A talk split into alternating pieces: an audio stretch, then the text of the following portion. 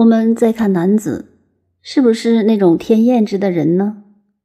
男子在历史上不像夏姬，后来的夏姬是不得了的，坏得很。我们查魏国的历史，男子没有什么大不了的错，不过长得漂亮，卫灵公非常迷他，如此而已。政治上当时比较起来，魏国还算好的，而且孔子周游列国、流落他方的时候。还是在魏国住的最久，魏国在维护他，男子也在维护他，魏国的大臣曲伯玉这般人也在维护他，所以孔子说：“你们不要听到人家胡说八道就相信了，谣言止于智者。有聪明有智慧的人，一听到就知道是真的或是假的。我所认为不对的，不像你们的看法。”如果真有罪大恶极的人，天意都会厌弃他，何况人呢？你们对于男子用不着这样不高兴。这节的意思如此而已。我们绝不能照旧的解释，把孔子说成像孩子偷了嘴，怕大人打那样。哪有这种事？这是三家村学究们的见解。接下来，孔子提到这件事了，所以我说。《论语》是连成一气的，编得非常好。讲了男子这故事，马上就把孔子的一段话引进去了。子曰：“中庸之为德也，其志矣乎！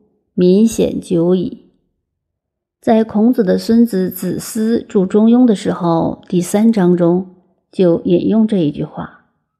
孔子是讲了这一句话。孔子说：“中庸太难了。”中庸是什么呢？讲孔子的中庸也是很难解说的，如人字一样，有体有用。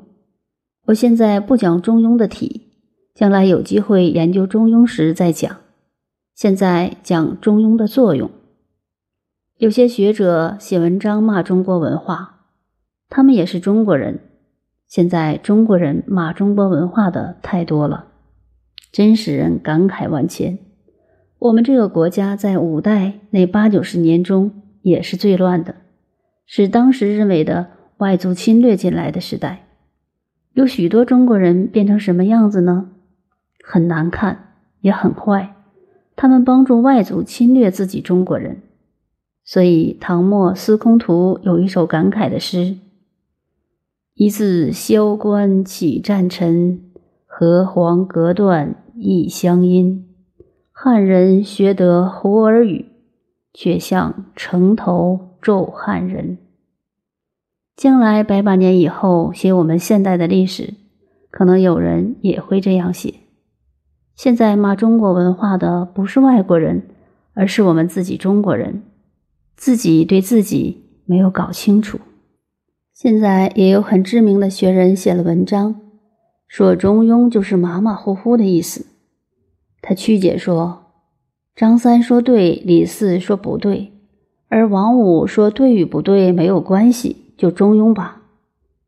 这位学者竟如此解释中庸，他们这些人对于中庸是什么，自己都没有好好的研究。我们现在说中庸，就是能够中和的中庸之作用。我们中国文化中易经的道理是说天下的事物。天下的人物随时随地在变，每秒钟都在变，没有不变的事。如果能适应这个变，如何能领导这个变，这是学问的中心。同时，《易经》告诉我们，变是对立的变，任何一件事都是相对立的，有正面必有反面，有好必有坏。你说对的，同时也就产生了不对的。